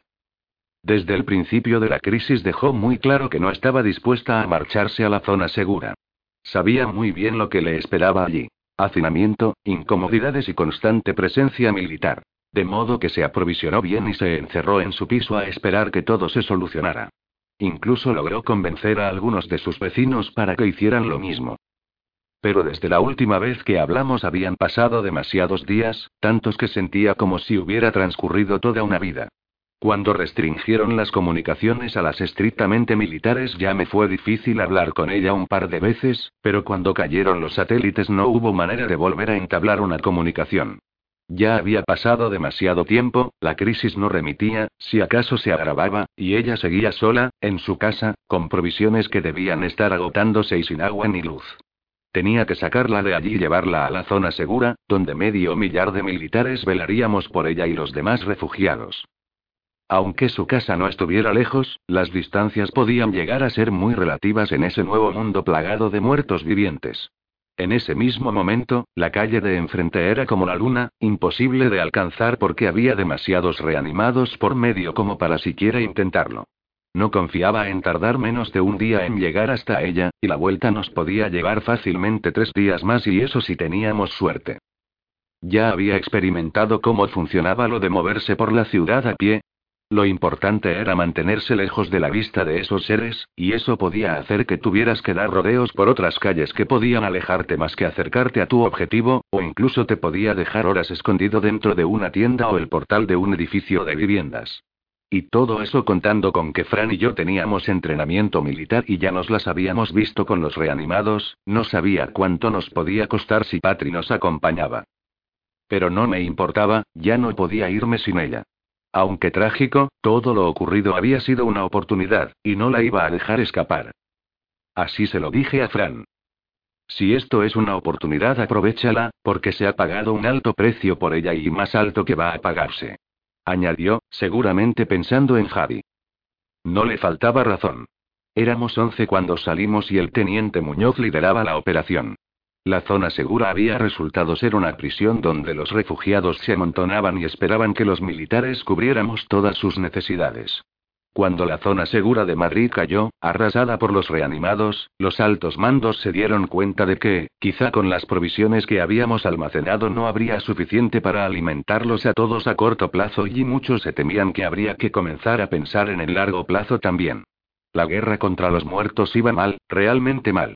Todos los operativos que se habían repartido por la ciudad tuvimos que replegarnos en la zona segura, y como no habría comida suficiente para todos hasta que lográramos expandirnos, limpiando otras zonas de la ciudad, y producir nuestra propia comida, habían enviado a grupos en busca del famoso convoy perdido. Durante la creación de la zona segura, un convoy cargado hasta los topes de comida del Banco de Alimentos, cuyo contenido teóricamente podría haber alimentado a los refugiados y a nosotros mismos durante meses, se perdió. Sencillamente desapareció. Los conductores no se comunicaron con la base y cualquier intento de encontrarlos había resultado inútil. Los altos mandos estaban seguros de que el motivo de la desaparición habían sido los reanimados, que cuando aparecían en masa podían detener un camión, dos o los que quisieran, y por ese motivo habíamos salido dos días atrás los once, con el teniente Muñoz a la cabeza, en busca del convoy.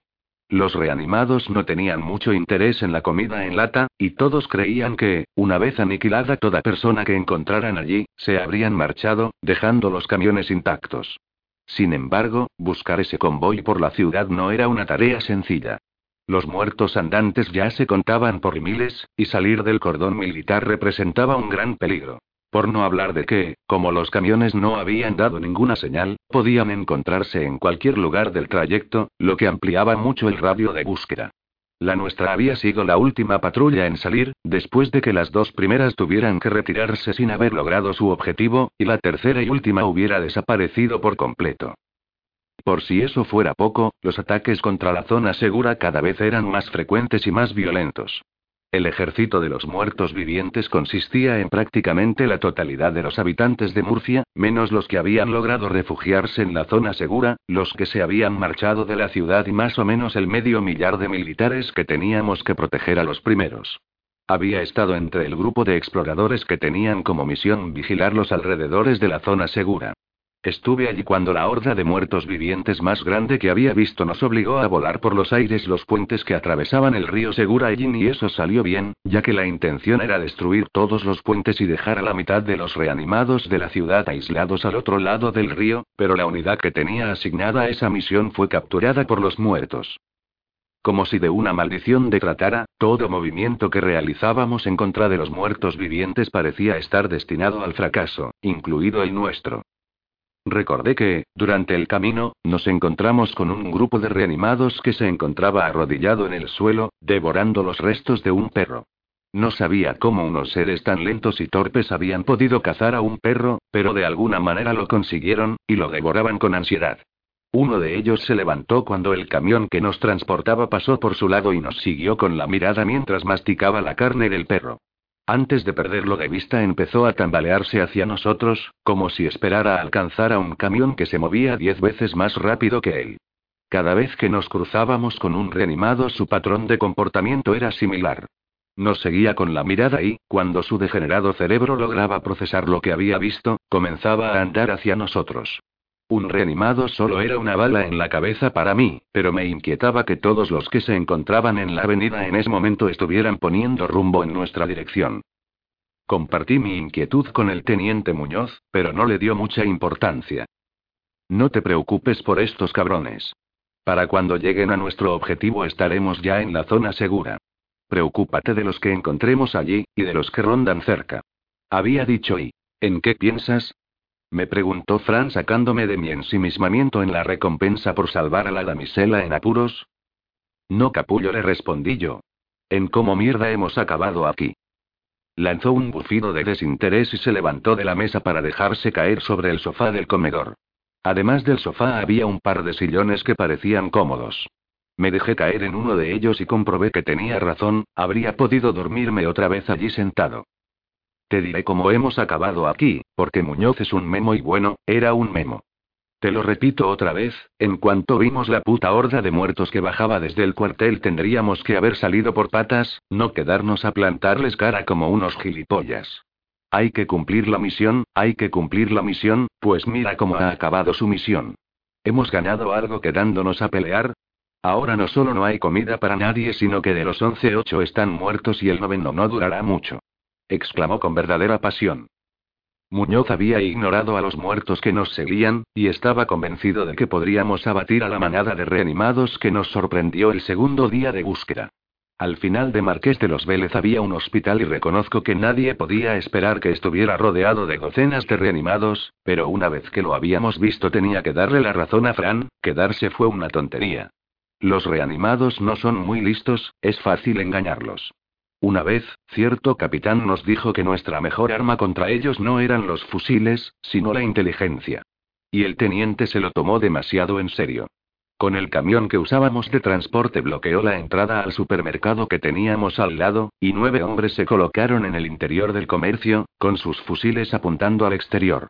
Los otros dos, los dos que al final sobrevivirían, harían de cebo. El plan era sencillo. Los muertos nos habían visto, pero si Fran y yo llamábamos su atención no harían el menor caso a los que permanecían escondidos. Luego, cuando los muertos atontados estuvieran delante de la puerta, abrirían fuego casi a bocajarro contra ellos. Podíamos llevarnos a la mitad por delante antes de que lograran reaccionar. Si hubieran sido humanos normales el plan habría sido un éxito incontestable, pero otro de los problemas que tenían esos cabrones era lo difícil que resultaba abatirlos, como mi sueño me había recordado. A una persona normal le pegas un tiro con un fusil de asalto de los nuestros y, como poco, lo dejas bien jodido. Pero a los reanimados los disparos no les importan, no hay forma humana de acabar con ellos a tiros, salvo destrozarles el cerebro. Solo un tiro en la cabeza acaba finalmente con sus miserables vidas, nada más funciona. Yo mismo había visto una cabeza cortada que seguía intentando morder y que solo dejó de hacerlo cuando alguien le abrió el cráneo en dos de un machetazo. No le respondí nada a Fran porque creía que tenía razón, había sido una idea bastante tonta. El más mínimo imprevisto y estábamos jodidos. Y eso fue lo que pasó, por supuesto. Lo que creíamos que eran decenas de muertos al final resultaron ser un par de cientos. Doblando la esquina había otro grupo de ellos aún mayor, que se vio atraído por el movimiento de los primeros y, cuando ya teníamos a unos encima, los demás aparecieron de repente. No hubo forma de escapar cuando los que habíamos ido atrayendo con el camión llegaron también, bloqueando la calle por el otro lado. Eran demasiados, no había manera de contenerlos. Nos sometieron simplemente con su número. Sin poder evitarlo, terminaron colándose en el supermercado por los huecos que dejaba el camión y Fran y yo tuvimos que salir por patas por una calle lateral para evitar que nos cogieran también. Vi cómo Raza intentó subirse sobre el vehículo, pero una mano lo terminó agarrando y lo arrastró a la horda de reanimados. Jamás podré olvidar esos gritos mientras lo devoraban vivo. Solo logró salir Javi de allí, y con un mordisco. Luego, en la confusión del combate, me caí al suelo tras tropezar con algo mientras retrocedía. La radio debió joderse en la caída y me hice mierda el tobillo. Fran me ayudó a ponerme en pie mientras les disparaba a los que se nos acercaban y, al final, con Javi y yo cojeando, doblamos por una calle, seguidos por lo menos por la mitad de la mañada de muertos vivientes, mientras nuestros compañeros eran masacrados irremediablemente dentro del supermercado. Con el tobillo jodido no podía correr, y cada paso que daba Javi con su pierna herida era una tortura para él. Pero tuvimos suerte y encontramos una urbanización en esa misma calle. Trepar un muro más bien ornamental fue fácil, incluso con un pie mal, pero para los reanimados resulta sencillamente imposible. Escalar no está dentro de sus capacidades, y eso nos salvó la vida y o por lo menos a mí, Fran podría haber seguido adelante sin problemas, y Javi no iba a sobrevivir de todos modos. Dejamos a los muertos vivientes gimiendo en la puerta y Fran forzó la cerradura de la escalera. No respiré tranquilo hasta que estuvimos dentro. No creo haber pasado jamás tanto miedo como en aquella huida. Los muertos vivientes se estaban comiendo a mis compañeros y yo huía de una horda de ellos con un tobillo que podría estar roto, el corazón me latía tan fuerte que temí sufrir un infarto. Javi gritaba por el dolor de su pierna mordida y Fran manifestó lo que estaba sintiendo de una forma más explícita, vomitando la comida del mediodía en un rincón. Luego, más asustados que racionales, subimos al piso más alto que mi pie sano me permitió, Fran volvió a forzar la puerta de una casa y nos metimos dentro. ¿Dónde aprendiste a forzar cerraduras? Le pregunté. Recordaba haber querido preguntárselo el día anterior, tras verle utilizar un simple clip que guardaba en un bolsillo del uniforme para abrir una puerta, pero al final lo pospuse a un momento más apropiado para preguntas. Mi padre me guardaba los videojuegos bajo llave cuando estaba castigado. Fue cuestión de supervivencia, tío. Me contestó, sonriendo. Yo sonreí también, al menos hasta que vi sobre un estante una foto que me llamó la atención. Me levanté y me acerqué a verla más de cerca. Si sigues dando vueltas, ese pie no va a recuperarse nunca. Me sermoneó como si fuera mi madre mientras yo cogía la instantánea del estante. Era una foto de familia que se podría calificar como clásica, de esas que hace un fotógrafo profesional mientras todos los miembros de la susodicha familia posan sobre un fondo, que en aquel caso eran unas palmeras al anochecer. En mi familia no teníamos ninguna foto así, pensaba que esas cosas solo se hacían en las familias americanas, pero ahí estaba la prueba de que no. Eran cuatro miembros. Me fijé primero en el niño, ya que seguramente había dormido esa noche en su habitación. No llegaba a tener los diez años que le había echado. La mujer, que debía ser la madre, tenía un bebé en los brazos que, por el lazo, supuse que era una niña. El cuarto y último miembro era el padre, que tendría unos diez años más que yo, como mucho. Era una familia joven. ¿Qué es eso? preguntó Flan con curiosidad, dado el interés que estaba mostrando en la foto. Se la atendí. ¿Qué crees que fue de ellos? Había aprendido a deshumanizar a los reanimados, era duro, pero también la parte más importante a la hora de enfrentarte a ellos. Aunque parecieran personas habían dejado de serlo tras morir, y si no estabas muy mentalizado de eso podías dudar a la hora de disparar, y ellos no dudaban nunca a la hora de morder. No quería ni pensar en cuánta gente habría muerto por intentar explicarle a un reanimado que era un familiar, amigo o conocido, y no una bestia muerta viviente y hambrienta de carne. Era difícil dejar de pensar en que, detrás de esa criatura con forma humana que intentaba comerte, hubo una vez una persona, pero podías usar eso a tu favor, convenciéndote de que, al rematarla, le estabas haciendo un favor a la persona que fue. Sin embargo, ver los rostros de gente que probablemente había muerto y no había forma de insensibilizarse contra eso. No había racionalización posible. Igual están en la zona segura. La respuesta de Fran no me convenció. ¿Qué posibilidades había? Murcia tenía como 400.000 habitantes en todo el municipio, y en la zona segura había menos de 3.000. No era un experto en matemáticas, pero eso era menos de una de cada cien, así que lo más probable no era que estuvieran en la zona segura, lo más probable era que estuvieran muertos y vagueando por ahí como reanimados. A lo mejor tenían una casa en el campo, o en la playa, y se marcharon allí en busca de refugio. Sugirió Fran menos dispuesto que yo a darlos por muertos. Aunque ese hubiera sido el caso, la gente que pudo huir a lugares menos poblados debió quedarse desabastecida hace tiempo, salvo que llevaran mucha comida y agua al partir. No sabía qué iba a ser de ellos si se quedaban sin suministros, el ejército estaba demasiado lejos y con el agua al cuello como para ayudarles y lamentablemente tendrían que apañárselas por su cuenta como pudieran. Probablemente estén muertos. Le dije con pesimismo o, quizás, realismo. No sé tío, igual sí que están en la zona segura, insistió él. La foto no le había impactado tanto como a mí, pero aún así no se le veía precisamente más alegre. No todos están muertos, joder, aún tenemos a unos cuantos que siguen vivos, ¿no? Casi sentí vergüenza por no ir a volver inmediatamente a la zona segura. Toda esa gente estaba bajo nuestra protección, el teniente Muñoz y nuestros compañeros habían muerto para intentar alimentarlos, y yo iba a abandonarlos por una mujer. Pero hay sentimientos más poderosos que la vergüenza, y Patricia no era solo una mujer y estaba dispuesto a dar mi vida por los refugiados, si era necesario, pero no la de mi novia. La zona segura tendría que aguantar unos días sin mí. Si los vemos allí les daré las gracias por no haber instalado una cerradura mejor en la puerta. Añadió Fran dejando la foto sobre la mesita del comedor. Nos quedamos en silencio unos segundos. No sabría decir si era mi imaginación o que realmente podía oírlos, pero me parecía estar escuchando los gruñidos y gemidos de los reanimados de abajo. Las ventanas estaban cerradas, pero no dudaba de que el sonido de 200 seres gimiendo pudiera llegar hasta nosotros sin mucha dificultad. Real o imaginario, era un sonido desesperanzador.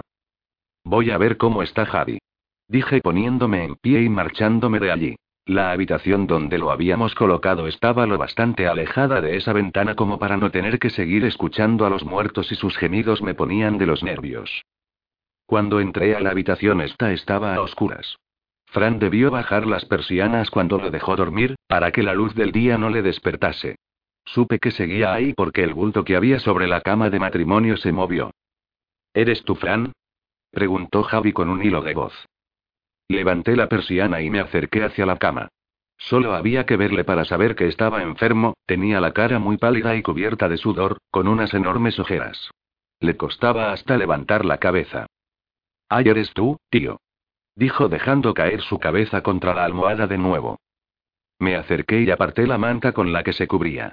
Su uniforme estaba encima de una mesa, arrugado y manchado de sangre por el mordisco, de modo que solo llevaba la ropa interior puesta. Su ya de por sí bastante delgado cuerpo parecía más delgado aún y no había pasado ni un día entero desde el mordisco. Acerqué mi mano para levantar la venda que cubría la terrible herida.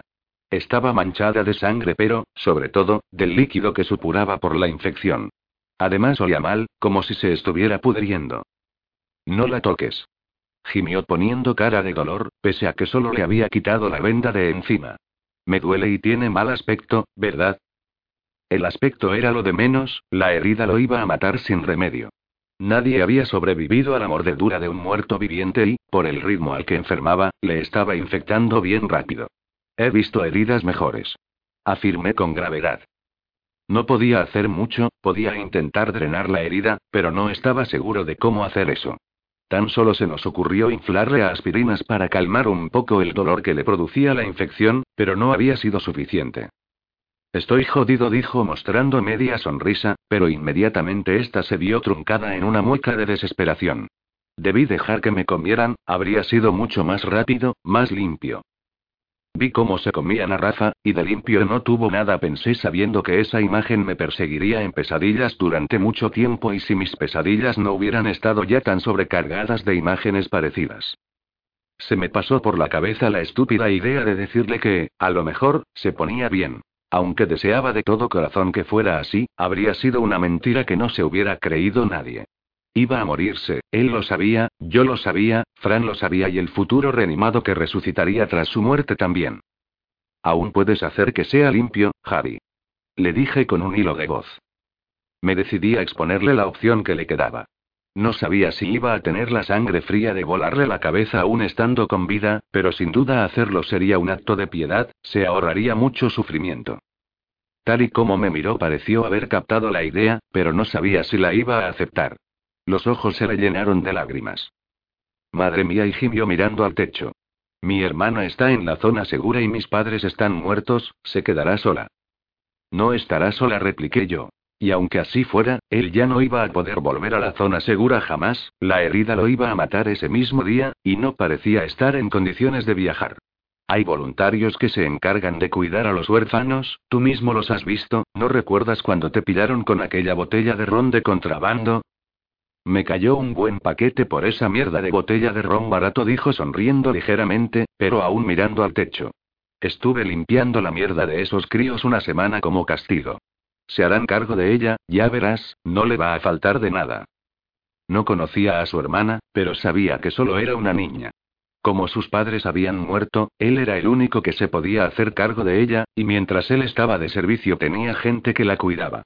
Pero si Javi moría la llevarían con los huérfanos. No es que la vida de los huérfanos fuera peor que la de los demás refugiados, pero sin duda era más triste. Bueno, no te voy a engañar, le faltará lo mismo que a todos, no van precisamente sobrados de nada, ya lo sabes. Le faltará además lo que le quedaba de familia. Añadió en tono lúgubre. Pues lo que yo decía, lo mismo que a todos me sentí tentado de decirle, pero me callé sabiendo que aquella conversación no tenía sentido. No le estaba dando a elegir entre vivir o morir, le estaba dando a elegir entre morir en ese momento y rápido o morir más tarde con dolor. Siempre podemos bajarte a la calle y dejarte ser un muerto viviente. No parece que les vaya muy mal. Le dije con intención de rebajar un poco el dramatismo del momento. No se rió, siguió pensativo mirando el techo. Al final miré yo también por reflejo y solo había una lámpara bastante fea colgando.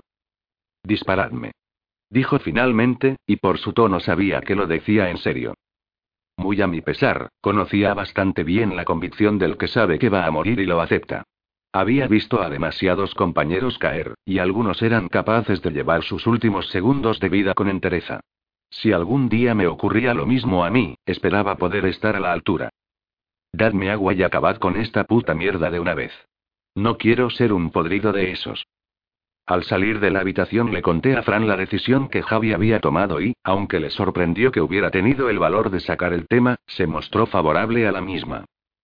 Es lo mejor, una muerte rápida es más de lo que la mayoría han tenido. Había dicho sin ocultar su abatimiento. Se ofreció a hacerlo él mismo, alegando que yo le conocía desde mucho antes y sería más duro para mí. Pero, precisamente por ese mismo motivo, era yo quien debía hacerlo. En realidad no tenía la menor importancia, ya que el resultado iba a ser el mismo, e incluso me resultaría menos duro ver cómo simplemente se encargaba otro, pero sentía que tenía que ser yo. Había sido mi binomio desde que empezó la crisis hasta hacía unos pocos días y un amigo durante todo ese tiempo, de alguna forma era mi deber. Fran salió de la habitación tras despedirse de él, con gesto serio.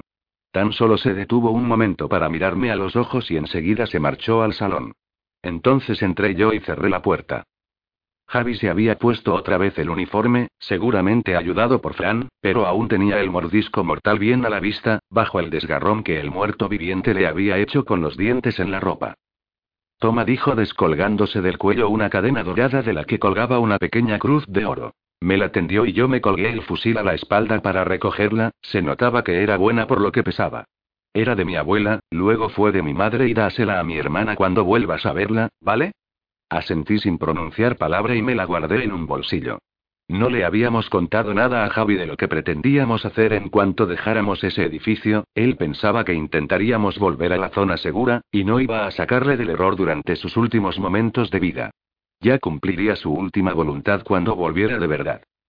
El arma se me cayó cuando me atacaron, pero tenía un cargador de más, lleva Oslo, os hará falta. Señaló la mesita de noche, donde había dejado todas sus cosas. Me acordé entonces de una cosa, aunque era poco probable y... ¿Llevabas una radio? Cada binomio llevaba una, por si nos separábamos, así que tenía un 50% de posibilidades de que fuera así. No sabía cómo no lo había pensado antes. Negó con la cabeza. Creo que lo perdí también y o puede que lo llevara Rafa, no lo recuerdo si lo llevaba Rafa, que era el binomio de Javi, estaría en el estómago de algún reanimado, así que no había nada que hacer.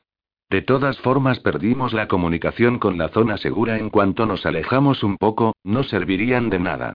Asentí para indicarle que no tenía importancia. Cuando quieras, y dijo finalmente. Su valor al enfrentarse a la muerte me estaba sorprendiendo, sobre todo porque era mayor que el mío. Luchaba con todas mis fuerzas para parecer tranquilo, profesional con todo aquello, pero estaba casi al límite, y lo que tenía que hacer a continuación iba a ser lo más terrible de todo. Cuando agarré el fusil entre mis manos, estas me temblaban tanto que por un momento temí no ser capaz de hacerlo. Me venían a la cabeza imágenes de él, disparando a mi lado contra los reanimados, jugando a las cartas en el cuartel, patrullando el muro de la zona segura e incluso pasándome de taparillo un chupito de ron. Y el alma se me caía a los pies.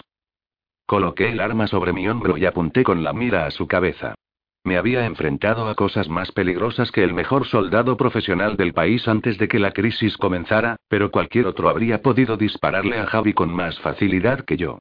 Tampoco había disparado jamás contra un objetivo vivo, solo contra muertos vivientes de mierda y pero sí que había aprendido a obedecer, y a hacer lo que tenía que hacerse en cada momento. El disparo retumbó por toda la habitación, taponándome los oídos, y la sangre salpicó todo el cabecero de la cama. Solo en el último segundo Javi había perdido el valor y había empezado a llorar, y cuando me quise dar cuenta también yo tenía lágrimas en los ojos. Lo siento hermano, lo siento mucho. Fran entró un momento después. Aparté la mirada para que no me viera lagrimear, pero empezaba a sentir cómo la bilis trepaba hasta mi garganta buscando salir. Descansa en paz, colega le dijo Fran al rostro desfigurado y sanguinolento que unos segundos antes había sido nuestro compañero. Mejor esto que ser uno de esos hijos de puta. Disculpa un momento. Dije con una voz pastosa, solo ligeramente parecida a la mía, e inmediatamente me dirigí hacia el comedor. Una vez allí abrí la ventana. Los muertos vivientes seguían abajo, peleando por atravesar un muro de ladrillo y una valla metálica, impasibles a todo lo que había ocurrido. Sin poder evitarlo, terminé vomitando todo lo que había comido un momento antes. El vómito cayó sobre algunos de los reanimados, pero eso tampoco pareció importarles, que es un poco más de peste sobre un cadáver podrido. Que os jodan cabrones, pensé mirándoles con odio. Un par de ellos me habían visto asomado y estiraban sus manos muertas hacia mí, como creyendo que podrían alcanzarme si las estiraban lo suficiente. Me sentí tentado de agarrar el fusil y volarles la cabeza, con la mira y apuntando bien no podía fallar el disparo. Pero era desperdiciar balas a lo tonto, el único muerto al que hay que rematar es el que te supone un peligro. Cuando volví a la habitación, Fran había cubierto el cadáver con las mantas de la cama. ¿Qué vamos a hacer con él? me preguntó. No podíamos dejarlo ahí, no habría sido digno abandonar el cadáver de un compañero, y si la gente que vivía en la casa volvía alguna vez y en fin, sería un espectáculo poco recomendable. Llevarlo a la zona segura tampoco habría sido posible aunque nos hubiéramos dirigido hacia allí. Vamos a llevarlo a la azotea, le quemaremos, se me ocurrió de repente, y me pareció una buena idea. Era algo mucho más digno, su cuerpo ardería iluminando el cielo nocturno de una ciudad sumida en la oscuridad. Lo haremos esta noche. Nunca habíamos quemado un cuerpo humano y no sabíamos cuánto tardaría en consumirse, así que, por precaución, utilizamos todo el material inflamable que encontramos. Además de las mantas y sábanas que le envolvían, le habíamos colocado sobre el colchón en el que había muerto. La sangre se había filtrado a través de la colcha y dudaba que los dueños fueran a seguir queriéndolo después de eso. Como no queríamos abusar de las propiedades de la familia de la casa, Fran se coló en otro de los pisos cuyos dueños no habían tenido la precaución de comprar una cerradura de calidad, y de él cogimos el relleno de varios cojines y una mesita de madera. Esta última la hicimos trizas para usarla como si fuera leña. Por último, Fran bajó al garaje y sacó un poco de gasolina de uno de los coches. ¿Sabes? No me pareció que hubiera muertos vivientes al otro lado de la urbanización, a la calle donde da el garaje, me comentó mientras juntábamos todo lo conseguido en una pila para Javi. Al día siguiente teníamos que ponernos en marcha y había que pensar aún cómo salir. Podemos echarle un vistazo luego, antes de que se haga de noche. Lástima que no podamos coger un coche, sería todo más rápido. Dije sin ocultar mi amargura. Llegar a casa de Patri y volver a la zona segura nos habría llevado diez minutos en coche, pero estábamos lejos de ella y la mayoría de las calles que fueron despejadas en su momento para permitirnos movernos por la ciudad, aunque libres de coches, no lo estaban de muertos vivientes. Por supuesto, intentar moverse por calles secundarias en coche era garantía de quedarse atascado y sin posibilidades de volver atrás. Cuando estuvo lo bastante oscuro, depositamos el cuerpo de Javi sobre de la pira y lo bañamos todo con gasolina. Yo mismo la encendí con un mechero que encontré en la cocina y, tras quemar unas cuantas hojas de periódico para que hicieran llama, la pira comenzó a arder desprendiendo un denso humo negro, pero a la vez iluminando los edificios contiguos. No había quedado tan bonito como yo habría querido, ya que el edificio solo tenía seis plantas y no era el más alto de los alrededores, pero no había nada mejor. Javi tendría que conformarse. Nos quedamos allí un rato, mirando en silencio como la enorme hoguera ardía y consumía el cuerpo de nuestro compañero. ¡Hostia! Espero que esto no atraiga a más bichos. exclamó Fran de repente, asomándose a la calle. Los reanimados no podían haberme importado menos en ese momento. Se me ocurrió que sería divertido rociarles desde allí arriba con la gasolina que quedaba, prenderles fuego y que se quemaran los 200 como cucarachas. Habría sido lo justo, Javi estaba quemándose por su culpa, ojo por ojo y diente por diente. Pero el riesgo de provocar un incendio con nuestra pila ya era bastante como para ir rociando de gasolina la calle. Sobre todo sin un cuerpo de bomberos que pudiera extinguirlo. Voy a bajar a la casa, quiero tumbarme un rato. No había sentido más molestias en el pie a lo largo del día, pero tras subir el cadáver a la azotea se me estaba resintiendo, y lo quería en condiciones óptimas para el día siguiente. Vale, yo vigilo esto. Me contestó Fran. Mientras bajaba, se me ocurrió que sería apropiado el indicar de alguna manera que el cadáver quemado de la terraza era el de Javi, por si a Fran y a mí nos pasaba algo. Si todo volvía a la normalidad, su hermana querría recuperar lo que quedara y enterrarlo con dignidad. Algo como una tabla de madera escrita de bolígrafo serviría para ello, no se la llevaría al viento y podría dejarla al lado del cuerpo quemado. Me propuse encargarme a eso a la mañana siguiente, antes de buscar la forma de salir del edificio y partir al rescate de Patricia y sentía que la necesitaba más que nunca después de todo lo que había pasado.